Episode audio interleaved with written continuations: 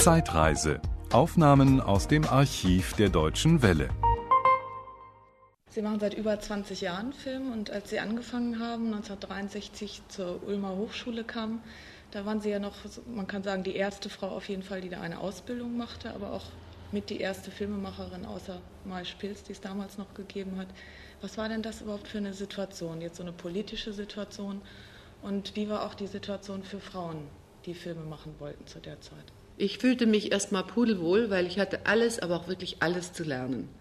Und meinen Dozenten, die ja damals auch, die zum ersten Mal in ihrem Leben sowas machten wie eine Filmschule, die haben auch gelernt, ja, mit uns zusammen letztlich. Das hat sich ja dann auch ganz schnell geändert und ich blieb ja nicht die einzige Frau, sondern die Frauen, die dann dazu kamen, die gibt es ja heute auch noch in der Öffentlichkeit. Das ist also Janine Meerapfel, das ist Claudia von Alemann, das ist Recha Jungmann. Also insgesamt waren wir, meine ich, fünf. Aber Sie hatten ja eine ganz andere Eingangsvoraussetzung. Die meisten Frauen, die da hinkamen, kamen über den üblichen Weg, entweder über eine linke Bewegung oder Eingangsvoraussetzung Abitur.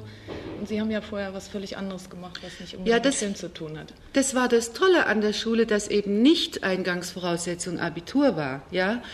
Äh, sondern dass das eine Hochschule war, die davon ausging, und es war die alte Idee vom Bauhaus, denn die Hochschule für Gestaltung war ja die Nachfolgerin von der in Dessau entwickelten Hochschule für Gestaltung im, in den 20er Jahren. Ne? Und die waren ja der Meinung, also es geht nicht nur darum, dass also irgendwelche Eierköpfe, irgendwelche ausgebildeten, fertig studierten Akademiker äh, da nur hinkommen, sondern es ging darum, Leute mit einer Fachausbildung und Leute mit einem Handwerk, Leute mit einer beruflichen Erfahrung, die sie schon im Rücken haben, äh, jetzt an, an einer Weiterförderung, an einer Weiterbildung teilnehmen, an der sie bestimmtes Interesse anmelden. Mhm. Und ich war nun eben äh, Sekretärin, drei Sprachen Direktionssekretärin damals. Äh, das heißt, ich habe halt, ich war 25, als ich in Ulm anfing. Das heißt, da stand ich ja auch schon neun Jahre im Berufsleben. Wie kam die Idee, Filmemacherin zu werden? Das ist ja ein Sprung. Ja, ich hatte ja auch gar nicht die Idee, in dem Sinne nun Filmemacherin zu werden. Auch dieses war ja ein vollkommen neuer Begriff. Sondern da ich immer sehr gerne geschrieben habe. Ich habe also Märchen erfunden und Gedichte geschrieben und kleine Geschichten geschrieben und war ewig am Schreiben. Deswegen lag es eigentlich nahe, dass ich dachte, ich könnte lernen, Drehbücher zu schreiben. Und das war auch die Ausgangssituation, die mich veranlasst hat, nach Ulm zu gehen und damals mit Alexander Kluge und Edgar Reitz darüber zu reden, äh, ob ich hier studieren kann, wie man Drehbücher schreiben lernt.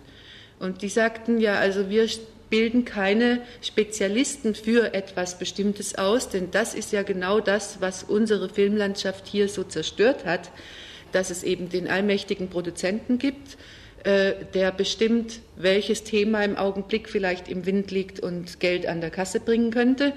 Und dann wird da ein möglichst bekannter Drehbuchautor ausgeguckt und den setzt man da dran und der schreibt dann was und wenn einem das nicht passt, dann wird das wieder weggeschmissen und es wird ein nächster dran gesetzt und das kann man beliebig oft und lange wiederholen, bis dann eben ein Verschnitt von Ideen vorliegt, der dem äh, Produzenten nun also als das Verfilmenswerte erscheint.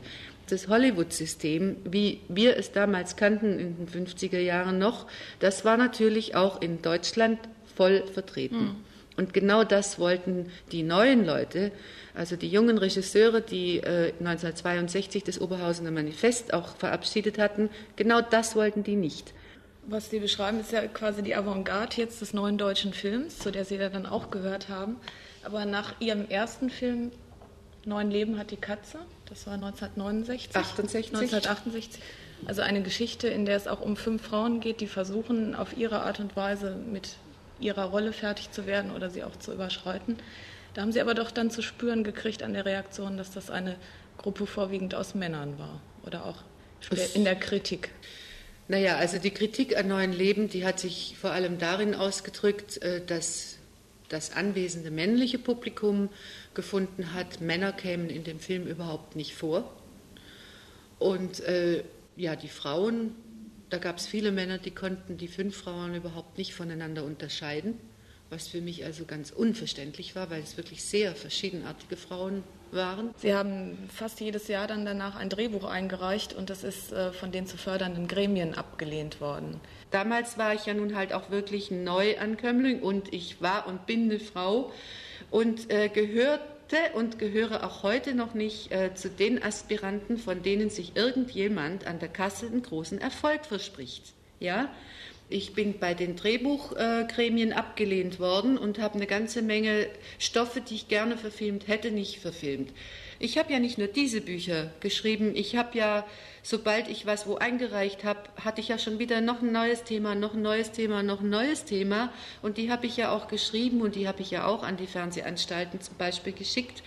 Und das sind ja dann auch die Filme geworden, die ich dann meinetwegen mit Hilfe des kleinen Fernsehspiels oder auch äh, beim WDR dann realisieren konnte. Ich habe ja in den ersten zehn Jahren meiner Karriere in Anführungszeichen jedes Jahr mindestens einen Film gedreht. Ja, für mein Gefühl konnte ich mir sagen, also mit den großen Sachen klappt das nicht so ohne weiteres. Ja, also ich wollte ja wirklich ins große Kino und ich wollte auch wirklich Filme machen, die Kino waren und die aus dem Grunde schon doch ein bisschen mehr Geld zu kosten gehabt hätten. Mhm. Dieser Griff nach den Sternen, den hat man mir ja auch in der Form, wie Neun Leben hat die Katze gedreht ist, vorgeworfen. Der war ja in 35 mm Farbe, Cinemascope. Wie oft habe ich in der Zeit zu hören gekriegt, ja, wissen Sie, hätten Sie den schwarz-weiß in 16 mm äh, gedreht, ja, und hätten Sie ganz einfach eine Geschichte erzählt mit einem Anfang, einer Mitte und einem Ende, dann wäre die Sache schon eine ganz andere. Aber so, wissen Sie, dieser Ehrgeiz, der steht einer Frau nun halt einfach wirklich in der Form auch nicht an. Mhm. Ja.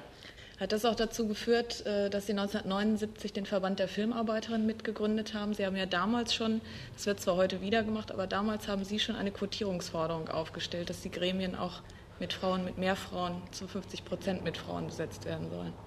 Also das hat natürlich mit dazu geführt. Aber das, inzwischen sind es ja dann auch schon wirklich also 15 Jahre, dass ich äh, mit dem Metier zu tun habe, also 79. Ne? Und zu der Zeit hatte ich natürlich dann auch schon wirklich ganz, ganz massive Erfahrungen sehr negativer Art gemacht. Und das ist ein Absurdum, dass ich äh, also diese Erfahrungen in dem Maße gemacht habe, wie mehr Frauen Filme gemacht haben und in den Markt gedrängt haben. Denn kaum hat es also drei Frauen gegeben, die Filme gemacht haben, hat schon der erste Kinobesitzer in München die wunderbare Idee gehabt, äh, also jetzt einen extra Frauentag zu machen. Ja, man muss nämlich dazu sagen, dass ich damals als ich anfing, Filme zu machen, das als eine absolute Diskriminierung empfunden habe, dass man da also sagt, hier die Frauen, da die Männer. Was da an Unterschieden in den Inhalten ist oder an den Sichtweisen, an den Perspektiven, das habe ich ja auch erst durch die Kritik an den Filmen und in der Diskussion dann später auch mit Frauen und äh, in der Art, dass Frauen plötzlich sich erkannt haben und davon angefangen haben zu erzählen, also jetzt alle anfingen, ihre Geschichte zu erzählen und dass man dann überhaupt erst drauf kam, dass alle Frauen in irgendeiner Form wirklich dieselbe Leidenslitanei haben. Das war ja jetzt eine Folge davon, dass das politische Klima so weit liberalisiert war, dass es überhaupt möglich war, dass Frauen sich als individuelle, eigene, eigenartige äh, Menschen kennenlernen konnten und äh, empfinden konnten, die nun ganz offensichtlich anders funktionierten als Männer. Mhm. Ja? Und das hat mehr und mehr dazu geführt, dass der Interessenskonflikt, der sich zwischen Herrschenden, sprich Männern, und Beherrschten, sprich Frauen, also ganz so eindeutig, dass sich das hat herauskristallisieren können. Eine erfolgreiche Chefsekretärin, die Sie waren, und danach Regisseurin. Das sind ja zwei völlig verschiedene Arten zu arbeiten. Ich bringe es mal auf einen kurzen Nenner. Das eine ist eine Befehlsempfängerin und das andere ist mehr oder weniger eine Befehlsausteilerin. Haben Sie da nie Konflikte mit gehabt? Ja, sicher habe ich damit Konflikte gehabt. Ich habe das auch ganz äh, schwer lernen müssen und äh, würde aber denken, dass mir da mein Naturell sehr geholfen hat, dass ich nämlich eigentlich ganz grundsätzlich äh, gegen Befehle jeder Art bin. Also ich mag sie weder empfangen, noch mag ich sie im Prinzip austeilen. Und äh, deswegen arbeite ich auch am aller, allerliebsten mit absoluten Profis, mit denen man dann doch vielleicht auf einer sehr liberalisierten Weise zusammenarbeiten kann oder demokratisierten Weise, was nicht heißt, dass ich mir als die Chefin von dem Ganzen selbstverständlich das letzte Wort absolut vorbehalte. Ich dachte jetzt auch an die Arbeit mit Kameramännern zum Beispiel, Regisseurin, Kameramann.